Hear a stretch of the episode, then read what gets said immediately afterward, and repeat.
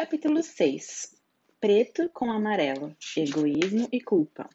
O egoísmo, preto 20%, amarelo 16%, vermelho 14%, violeta 12%, ouro 9%. A infidelidade, preto 28%, amarelo 24%, violeta 17%. Amarelo preto é um dos acordes mais negativos. O amarelo já é carregado de muitos significados negativos, que se fortalecem com o acréscimo do preto. Amarelo preto é o egoísmo, a infidelidade e a hipocrisia, todos os sentimentos muito mais desprezíveis do que os que são associados ao vermelho preto. Vermelho preto é o mal que deriva das paixões. Amarelo preto é o mal premeditado. Preto sobre amarelo são todos os sinais de alerta eles sinalizam: pense bem no que irá fazer, pois pode se machucar. O egoísmo também não é proibido, mas é prejudicial. Todos os sentimentos negativos estão associados ao preto. Preto em grego é melas e choule. Significa amarelo, mas também bili. Assim se deriva da combinação do preto com amarelo, de melas com choule, a melancolia. Antigamente, se acreditava que as pessoas melancólicas tivessem o sangue preto. Capítulo 7 Preto com violeta, misterioso e introvertido. Os signos zodiacais negros. O misterioso, preto 33%, violeta 28%, prata 10%, ouro 8%. A magia, preto 48%, violeta 15%, ouro 10%. A introversão, preto 20%, azul 18%, cinza 16%, prata 10%, violeta 8%. Preto-violeta é um acorde cromático de ação menos negativa, pois é um, um acorde mais natural. O violeta se liga ao preto no seu noturno. Violeta e preto são as cores do oculto, da magia. Certamente, para o efeito mágico, o violeta é decisivo. Violeta 9. A alquimia é originariamente a arte negra, pois chemi significa em árabe preto. A magia negra conjura as forças do demônio. As missas negras pertencem aos, aos cultos de todos os supersticiosos que esperam obter a ajuda do mal. Contudo, a magia não é negativa em princípio. E o acorde de violeta preto simboliza também as forças ocultas da natureza. Os astrólogos atribuem a cor preta a Saturno. Ele é chamado também de planeta negro. Saturno era o deus do deus grego do tempo, e o preto é a cor que pertence ao início e ao fim do mundo. Os signos zodiacais negros estão relacionados às estações escuras do ano no hemisfério norte. São eles Capricórnio, a partir de 22 de dezembro, e Aquário, a partir de 21 de janeiro. Em correspondência à simbologia da cor preta, esses signos são caracterizados por qualidades principalmente masculinas, como força e autoafirmação. Essas qualidades, pela simbologia desses signos, têm um caráter mais extrovertido nos capricornianos e mais introvertido nos aquarianos. Talvez por ser constituído apenas por outro carbono, aos signos negros do zodíaco, como pedra preciosa, é atribuído o diamante. Capítulo 8 A cor da sujeira e do mal. O mal, o ruim, preto 52%, marrom 15%, cinza 12%. Um colarinho preto é um colarinho sujo. O mesmo vale para pés, mãos e orelhas sujas. Há pessoas que invejam tudo nos outros. Cada porcaria, segundo uma metáfora alemã, até mesmo a sujeira que tem debaixo das unhas. Num sentido figurado, preto significa mal e ruim. Aquele que denigre a imagem de alguém está falando mal dele. O crime de chantagem em inglês se chama blackmail. Uma bête noire em francês significa um animal preto, o bicho-papão. As asas pretas dos morcegos são características do diabo de acordo com uma antiga simbologia. Existem também entre as pessoas as ovelhas negras. Caracterizar alguma coisa como negra é o que de pior pode ser dito sobre ela. Os que sempre enxergam tudo negro são pessimistas. Quem só vive nervoso e mal-humorado tem o coração negro, ou tem sempre uma nuvem negra sobre a cabeça. A Ilíada diz sobre Agamenon: seu negro coração está repleto de ira selvagem. Um olhar negro na Inglaterra é um mal olhado. Os que riem ao verem outro fracassar, os que consideram como engraçados os acidentes, as doenças, a morte, estes dissemos, dizemos que têm um humor negro. Um símbolo notório de desaprovação na Inglaterra e nos Estados Unidos é uma bola preta, a Black Ball. Os sócios dos clubes decidem secretamente se o candidato será aceito. Cada sócio irá colocar uma, na urna uma bola branca ou uma bola preta. A branca significa aceitação, a preta, rejeição. Basta uma só bola preta capaz de destruir o sonho de uma vida. Capítulo 9 A Cor do Azar Num dia negro acontece o um infortúnio. Na bolsa, os dias negros costumam cair nas sextas-feiras. Na sexta-feira negra, de 24 de setembro de 1869, o mercado de ouro dos Estados Unidos faliu em outra Sexta-feira Negra, o 25 de outubro de 1929, todas as ações despencaram no abismo. Os que tinham comprado a crédito, ou quase todo mundo tinha feito isso, ficaram com dívidas eternas. Outra Sexta-feira Negra na Alemanha foi o dia 13 de maio de 1927. Durante anos, as ações não se recuperaram daquela repentina queda dos valores. Muitos acionistas não se recuperaram nunca mais. Os dicionaristas chegaram a incluir o termo Sexta-feira Negra nas listas das 100 expressões do século XX. Existe na Alemanha um jogo de cartas chamado Pedro Preto, Schwarzer Peter. Peter. É jogado por quatro pessoas e no baralho há uma carta a mais. É como o nosso mico preto. Quem afinal ficar com ela é o perdedor. O nome desse jogo virou proverbial. Um perdedor ou alguém declarado culpado de alguma coisa é alguém que ficou com Schwarzer Peter. Os supersticiosos temem os gatos pretos, especialmente quando eles cruzam seus caminhos vindo da esquerda. As vacas pretas também eram consideradas sinal de desgraça iminente. E as mulheres idosas, porque elas trajavam sempre preto. Na Alemanha, o sujeito azarado, o pé frio, Pestvogel em alemão, personificações do infortúnio são chamados de corvos negros. Unglücksrabe, pássaros de mau agouro. Como um infortúnio sempre puxa o outro, há ocasiões em que parece que a má sorte grudou na pessoa, virando uma onda negra de azar. O gelo que congela no chão pela ação do frio forma uma fina camada invisível aos motoristas tornando o chão escorregadio também para os pedestres. Esse gelo na Inglaterra é chamado de black ice, gelo preto. A única figura negra que traz sorte é o limpador de chaminés. Essa superstição foi disseminada por eles mesmos. Antigamente, os limpadores de chaminés costumavam enviar suas faturas no fim do ano, juntamente com um calendário que continha todos os antigos símbolos de boa sorte, folhas de trevo, ferraduras, porquinhos da sorte e junto à sua própria imagem. Foi assim que esse homem negro se transformou em símbolo de sorte do ano novo. Aliás, sua imagem se disseminou por toda parte como símbolo afortunado. E é assim que quem avistar um limpador de chaminés logo de manhã cedo pode ter a convicção de que seu dia será de sorte. Capítulo 10. De acordo com de cor dos sacerdotes à cor dos conservadores. O conservador, preto 24%, cinza 24%, marrom 20%. Quando as ordens cristãs foram fundadas, os hábitos monásticos ainda eram de lã crua, salpicada de manchas cinzentas, pardas e beges.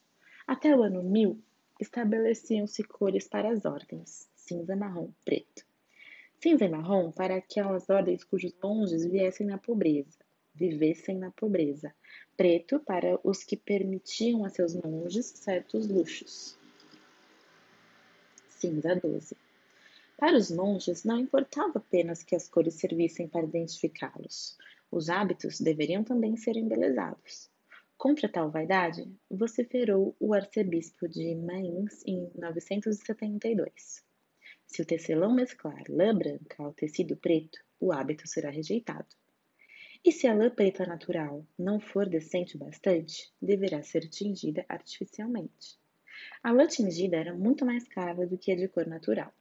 Entretanto, não apenas os mundos negros, também os pardos e os cinzentos tinham seus hábitos tingidos. Apesar da modéstia das cores, os hábitos monásticos bem confeccionados contrastavam claramente com as roupas remendadas sem tingimentos dos pobres. Tingir de preto era mais caro do que tingir de marrom ou de cinza, mas o preto se converteu na cor predileta das ordens monásticas. Até os nossos dias, o preto é a cor básica do clero, e em alguns países, negro é outro designativo para clérigo. A Igreja é uma força conservadora. A cor do clero transformou-se em cor do Partido dos Conservadores. Quem votar no preto, vota nos conservadores. Um objeto sagrado preto é a Kaaba, em Meca. Nesse edifício, de forma cúbica, encontra-se emparedada a famosa Pedra Negra. No início, ela era branca, foi, foi se empretecendo devido aos pecados dos homens. O edifício inteiro está recoberto por tecidos de seda preta, que são substituídos a cada ano. Já nos tempos de Maomé, o culto à Kaaba era antiquíssimo. Acreditava-se que o próprio Adão participara do início da construção desse edifício. Figura 47. Capítulo 11. O desaparecimento das cores na Idade Média. Quase que subitamente, em meados do século XV, as cores medievais desapareceram. O mundo escureceu-se. Na estipulação das cores do início da Idade Média, a nobreza reservava para si as cores luminosas, restando para as classes menos favorecidas as cores escuras e sem brilho. Cor significava poder. Porém, a sociedade foi mudando. A nobreza foi se empobrecendo e a burguesia começou sua ascensão. Sem poder econômico, não há poder político. Os burgueses se enriqueceram com o comércio, não mais admitiram que os nobres, de quem eram credores, mandassem sua maneira de se vestir. As cores da nobreza passaram a, se, a identificar os patrícios. Agora, cor significava riqueza. Na pintura, o simbolismo das cores perdeu seu caráter normativo. Antes, só se pintavam os santos em suas cores simbólicas. Agora, os burgueses também podiam ser retratados, com eles o mundo real. As cores simbólicas foram substituídas pelas cores da realidade, e a realidade era bem sombria. O final da Idade Média foi determinado por uma nova visão de mundo, que alterou a moral, os antigos cristãos acreditavam que uma idade paradisíaca estivesse próxima e não cessavam de contar o tempo que faltava para a volta de Cristo. A cada decepção crescia a angústia.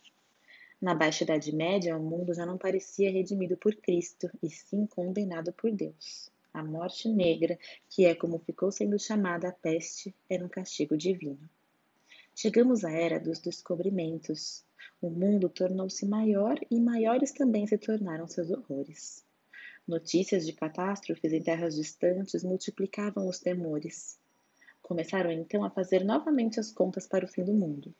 Agora era pelo diabo que se esperava. Nas visões do fim do mundo, descreveu-se que o céu se abriria feito um pergaminho, que o sol incendiaria o céu e desapareceria para sempre. Recomendava-se que fizesse penitência para se apartar logo das tentações do mundo. O principal tema dos sermões era a vaidade, que era considerada pecado mortal, pois entregar-se às alegrias mundanas significava distanciar-se de Deus. Onde a vaidade se manifestava mais claramente era nas vestimentas. Como ninguém desejava exibir o seu pecado mortal, todos se vestiam de preto. O colorido medieval desapareceu para sempre. Foi uma mudança dramática, porque causas diferentes, até mesmo contraditórias, eram reciprocamente reforçadas. Capítulo 12 Tinturas bonitas e tinturas pretas.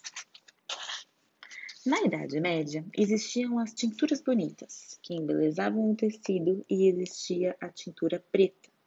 As tinturas bonitas tingiam os tecidos com cores cromáticas luminosas, que ao mesmo tempo eram as cores mais caras e por isso só eram empregadas para tingir tecidos caros. Mas às vezes se faziam trapaças. Tecidos ordinários recebiam cores caras, o que entre nós chamamos de dourar a pílula. Surgiu daí o adágio popular. Isso, isso está só tingido de bonito. Das ist nur schon Faberei. Era uma manipulação que procurava dissimular a má qualidade do tecido. As tinturas pretas tingiam além de na cor preta, sobretudo em marrom, e também no azul turvo do glasto. A Isatis tinctoria, também chamada de pastel dos tintureiros. Havia muitas possibilidades para se tingir de preto. Especialmente barata era a tintura, tintura chamada de preto dos pobres. Para tingir um quilo de lã de preto, eram necessários 4 quilos de casca de amieiro. A casca era esmagada, depois posta de molho durante alguns dias. Então, ela era cozida junto com o tecido que se queria tingir. Barato e descomplicado, especialmente para os procedimentos antigos. Porém, o preto obtido era na realidade um cinza escuro. Era difícil obter-se um preto intenso. Para isso, utilizavam-se as agalhas, nozes de agalhas, também chamadas de bugalhos, uma espécie de cecídio. As agalhas são formadas pela ação das vespas de galha, que picam as folhas das árvores para ali depositarem os seus ovos. Em volta das larvas dos insetos desenvolvem-se excrescências que atingem o tamanho de uma noz. São as agalhas. Elas são raspadas secas e então pulverizadas. As melhores agalhas crescem nas folhas dos carvalhos e a humanidade aproveita pessoas para fazer a tinta por séculos a fio. Na pintura jamais existiram problemas para a obtenção de um preto intenso. Há três mil anos já se conhecia o preto fumo ou preto de lamparina. Era fuligem, uma das variedades mais puras de carvão. A fuligem era produzida pela queima do óleo que se utilizava nas lamparinas. Ele era raspado e misturado com aglutinantes. O preto fumo continua sendo usado hoje em dia para a fabricação de lápis, rímel para os olhos, cores, pa cores para tintas de aquarela, de aquarela e a óleo, principalmente tinta preta para impressão. Somente os tecidos não podem ser tingidos com essa tinta. Em 1453, os turcos conquistaram a Constantinopla. Centro das antigas artes de tinturaria. Alguns tintureiros conseguiram fugir e, desse modo, suas receitas secretas passaram a ser conhecidas em outros países. Não demorou para que se disseminasse por toda parte o cobiçado corante vermelho turco, à base de tintura de alizarina, que fornecia um vermelho luminoso. A tinturaria evoluiu e de ciência secreta para ofício. Os métodos foram se tornando mais fáceis, a diferença de preço entre cores luminosas e cores escuras foi desaparecendo. Apesar disso, a moda burguesa passou a ser o preto, fato que se deveu aos adeptos da moda colorida, os odiados soldados mercenários ambulantes, os Lenzknecht, que faziam saques por toda parte. Saqueavam tudo, apossavam-se de qualquer porcaria, incluindo peças de vestuário que chegavam a rasgar para repartir entre eles. Depois voltavam a costurá-las para poder usá-las. Desse modo, os saqueadores criaram o traje de retalhos. Cada manga, cada perna, cada cintura era de uma cor diferente, e todo o tecido ficava cheio de recortes. Esses recortes e remendos davam aos, tra aos trajes liberdade de movimentos, e podiam sempre ser substituídos por novos retalhos e outras cores. Os cidadãos protestaram contra essa coloração dos costumes. Exigiram do imperador que proibisse aos mercenários esse luxo de vestir cores, que contrariava todas as normas de estratificação do vestuário.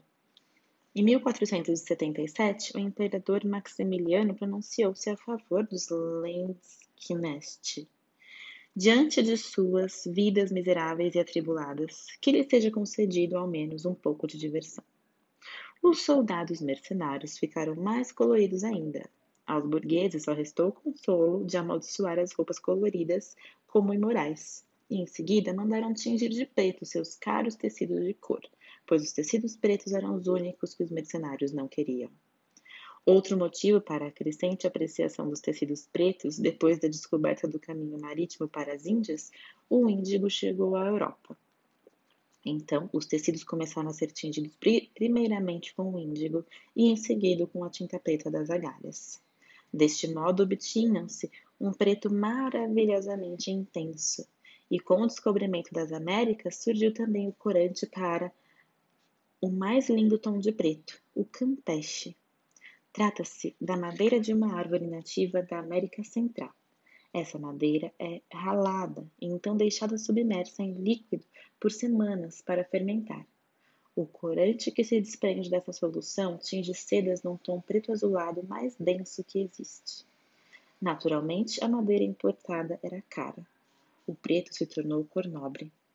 Ainda no século XX, quando as fibras sintéticas já existiam, não havia melhor corante que o campeche para tingir meias de seda e outras peças íntimas de nylon, num lindo e densíssimo tom de preto.